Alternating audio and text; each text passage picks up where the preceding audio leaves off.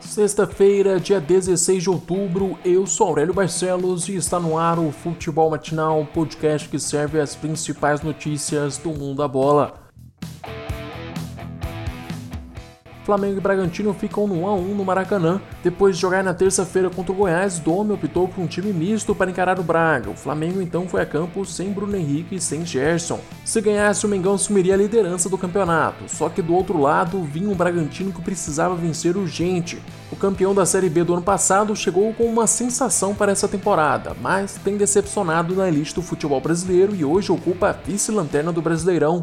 Durante os 90 minutos, vimos um jogo movimentado, com Neneca e Clayton fazendo boas defesas nos dois lados. O 0 a 0 só foi sair do placar no comecinho do segundo tempo com um golaço de Claudinho. O camisa 10 recebeu a bola entrando na área. No domínio, ela ficou um pouquinho mais alta. Ele fez uma embaixadinha e conseguiu sair da marcação. Com a perna esquerda, ele fuzilou pro gol. Com a derrota parcial, Domi precisou mexer no time. Ele tirou Arão para colocar Bruno Henrique. A substituição teve efeito e cinco minutos depois, Lincoln empatou o duelo após Clayton espalmar a bola para o meio da área depois do cruzamento de Isla. O empate acabou persistindo até o final da partida. O resultado deixa o Mengão em terceiro lugar, empatado em pontos com o Atlético Mineiro e com o Internacional. Já o Bragantino se mantém na vice-lanterna com 13 pontos. Hoje o Goiás encara o Bahia às 8 horas da noite no Serrinha. Felipão fecha com o Cruzeiro por três anos. Luiz Felipe Scolari acertou com a Raposa depois de mais de um ano parado após ser demitido pelo Palmeiras. Felipão foi sondado após Anderson Moreira deixar o clube, mas na época as partes não chegaram a um acordo, levando o Cruzeiro a acertar com Ney Franco. Desta vez, o clube contratou o campeão mundial depois de três respostas negativas. Raposa tentou trazer Lisca do América Mineiro, Humberto Lauser da Chape e Marcelo Chamusca do Cuiabá. Essa vai ser a segunda passagem de Felipão pelo Cruzeiro. O treinador comandou a Raposa em 2000 e 2001. Nessa passagem, Felipão tem a missão de salvar a Raposa da zona de rebaixamento. Atualmente, o Cruzeiro é o vice-lanterna da segundona com 12 pontos. Hoje, os mineiros encaram Juventude às 9h30 da noite em Belo Horizonte.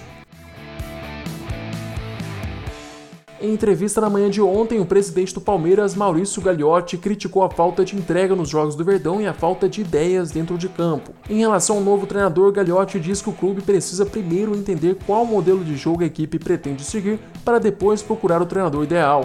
Sobre buscar ou não um estrangeiro, o presidente comentou que a nacionalidade não interfere na decisão, mas ao que tudo indica, o nome preferido do Palmeiras para o cargo é o do espanhol Miguel Ramírez do Independente Del Valle. O estrangeiro desenvolve um bom trabalho no Equador, conquistando uma Sul-Americana e uma boa campanha na Libertadores deste ano. O espanhol foi uma das opções do Flamengo antes de contratar Domenech, mas na época o treinador teria falado que não vê com bons olhos assumir um clube no Brasil por conta da instabilidade dos técnicos no nosso futebol. Vinícius Júnior e Rodrigo são finalistas do prêmio Golden Boy. Todo ano o jornal Tudo Sports da Itália seleciona os 20 destaques sub-21 do futebol europeu, espécie de bola de ouro para as revelações. Neste ano, os dois garotos do Real Madrid disputam um troféu com Haaland do Borussia Dortmund, Alphonse Davis do Bayern de Munique, Ansu Fati do Barcelona e Phil Foden do Manchester City. Chegamos ao fim deste episódio. Eu, Aurélio Barcelos, volto amanhã com mais futebol matinal para vocês. Aproveite para se inscrever no nosso canal do YouTube, seguir o podcast no Spotify. Não se esqueça de compartilhar o podcast com seus amigos e familiares. Até mais.